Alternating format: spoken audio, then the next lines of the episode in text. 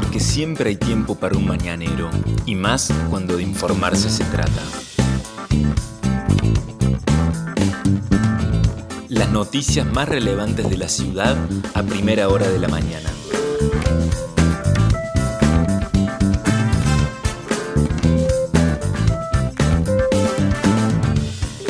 Hola, buenos días Río Cuarto. Soy la periodista Vanessa Lerner y este es El Mañanero, un podcast de otro punto digital en el que de lunes a viernes, desde las 8 de la mañana, te contamos cuáles son las principales noticias del día para que lo comiences bien informado.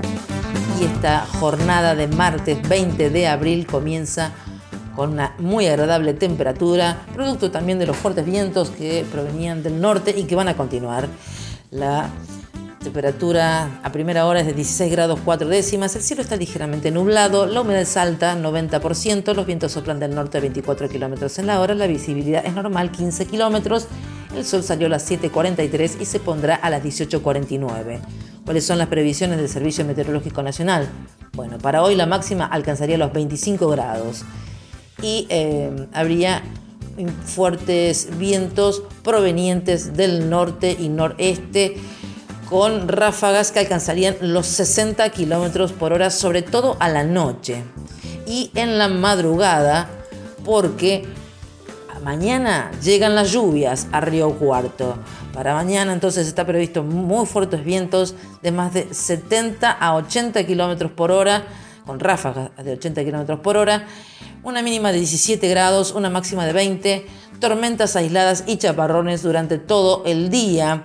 El jueves también tormentas aisladas durante toda la jornada con una mínima prevista en 11 grados, ya baja la temperatura, y una máxima que rondaría los 20 grados.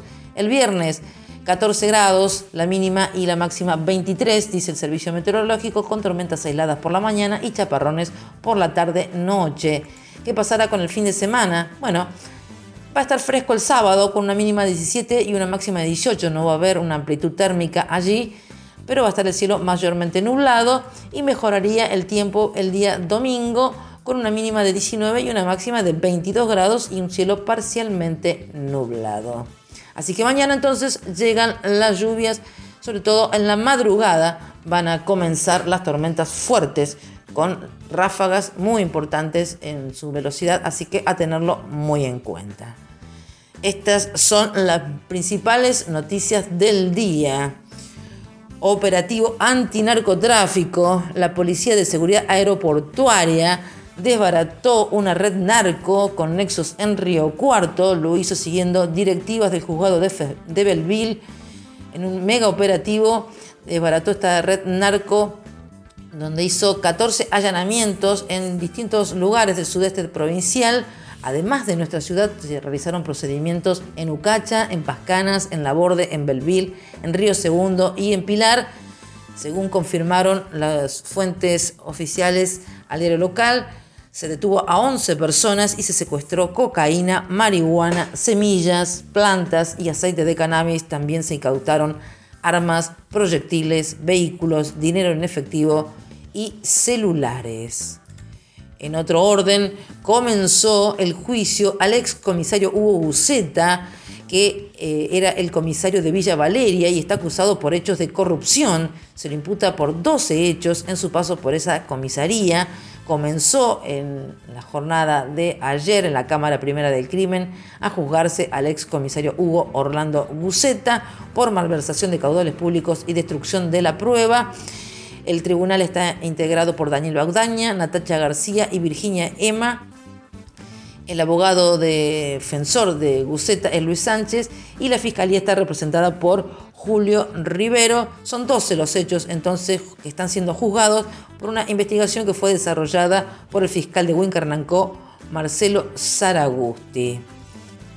Más información para compartir con todos ustedes comenzó eh, a, regir un nuevo tiempo en lo que es el ente de prevención urbana y gestión ambiental, el ex EDECOM, porque ayer asumió al frente del mismo la presidencia del directorio la ingeniera Cecilia Márquez, quien dijo en declaraciones posteriores a la prensa después de la jura, que se va a enfocar en los controles de las fiestas clandestinas y de las picadas. Recuerden ustedes que el fin de semana fue de mucho descontrol en la ciudad a pesar de los eh, operativos que se habían organizado y que no dieron resultado. Bueno, dijo Cecilia Márquez que va a hacer eso, pero que también el intendente Juan Chamosas le encomendó, además de las cuestiones internas y de control del ente, profundizar en las cuestiones de gestión ambiental en la ciudad en el marco de eh, que ella tiene formación académica en esa área. También asumió la profesora Georgina Loser como subsecretaria de Educación y Culto, se venía desarrollando al frente de la coordinación de los jardines maternales. Dijo Georgina Loser que continuará trabajando y fortaleciendo todos los programas puestos en marcha, especialmente los vinculados al territorio, para que todos los vecinos puedan acceder al derecho a la educación. También con respecto a la educación hay que decir que ayer la UPC el sindicato que agrupa a las maestras y los maestros de toda la provincia de Córdoba emitió un comunicado donde dijo que ya se implementan suspensiones temporales de la presencialidad educativa en el interior. Era una solicitud que había hecho el gremio a las autoridades. Y el comunicado dice que en el marco de la intensa ola de contagios que vive nuestra provincia y de la discusión pública en torno a la presencialidad educativa, se conoció que ya se han implementado suspensiones temporales y focalizadas de la misma en al menos tres departamentos del interior provincial, se refiere a San Javier, Tulumba y Unión, alcanzando más de una decena de escuelas que continuaron educando a distancia. Tal como lo hemos planteado desde UPC, el esquema de suspensiones focalizadas y temporales de la presencialidad se impone desde un punto de vista de cuidado de la salud y sostenimiento de la continuidad pedagógica. Resulta claro que el pretender sostener la presencialidad educativa sin importar las condiciones epidemiológicas que nos impone la pandemia, no solo es irresponsable, sino que es resultado de la pura especulación política. Cierran el comunicado diciendo, no es tiempo de hacer política con la pandemia. Y sobre la pandemia, vamos a los números del COVID. Ayer nuevamente, números muy altos en la República Argentina se confirmaron 20.461 nuevos casos positivos de coronavirus y 248 muertes notificadas en las últimas 24 horas, de los cuales 134 son hombres y 111 son mujeres. Argentina está al borde de las 60.000 muertes por coronavirus. Ayer se notificaron 59.476, el total ya de personas que han fallecido por esta pandemia. También en la provincia de Córdoba se notificaron 1.340 casos nuevos, 16 personas fallecidas, 6 hombres y 10 mujeres. Son 3.188 las personas que han fallecido desde el comienzo de la pandemia y preocupa el sostenido incremento de la ocupación de las camas de terapia intensiva, que ya llega al 37,6% de las mismas Córdoba está al borde del 40% entonces de ocupación de las camas de terapia intensiva. Hay una alta preocupación tanto en el sector de efectores privados como públicos por esta continua escalada entonces de casos que requieren internación y también en terapia intensiva. Río Cuarto reportó 17 casos tan solo en la jornada de ayer.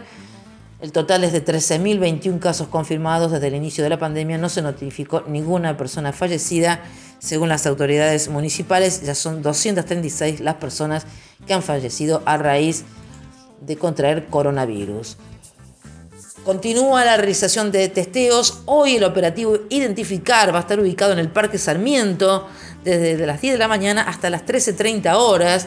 Mientras tanto, en el centro de testeos provincial que está ubicado en el Galpón Blanco del Andino también están realizando los testeos de lunes a sábados de 9 a 18 horas. Con respecto a la vacunación, grandes noticias llegaron a nuestra ciudad, miles de vacunas. Es una muy buena noticia, se va a retomar entonces la vacunación. Llegaron unas 8.000 dosis, 4.000 de la vacuna AstraZeneca y eh, se esperan 4.000 más de la Sputnik B con lo cual se va a acelerar el proceso de vacunación que se va a reiniciar mañana para las personas de grupos de riesgo, para el personal de salud que aún no había sido vacunado. Llegan entonces muchas, muchas dosis de vacunas para nuestra ciudad. El operativo se va a retomar mañana entonces y se informó desde la municipalidad porque las personas ya están recibiendo por parte de la provincia de Córdoba, del Ministerio de Salud de la provincia de Córdoba, las notificaciones sobre el día que se van a vacunar. El turno está llegando a través de mensajes de textos, de correo electrónico o en la cuenta del Ciudadano Digital. Pero hay que recordar que tienen que esperar la confirmación por parte del municipio. Y a partir de ahora, por la gran cantidad de personas que se va a vacunar, la municipalidad informó que va a confirmar el día, la hora y el lugar de vacunación a través de un mensaje de texto. En caso de que no reciban la confirmación municipal, se pueden comunicar los días hábiles de 8 a 20 al 0800 444 5454 opción 4. Estas fueron las principales noticias que tenés que saber para comenzar el día. Escuchanos todas las mañanas de lunes a viernes ingresando a nuestra web. El Mañanero es un podcast con producción técnica de Alejandro Floriani y la producción periodística del equipo de Otro Punto Digital. Mi nombre es Vanessa Lerner. Nos encontramos mañana.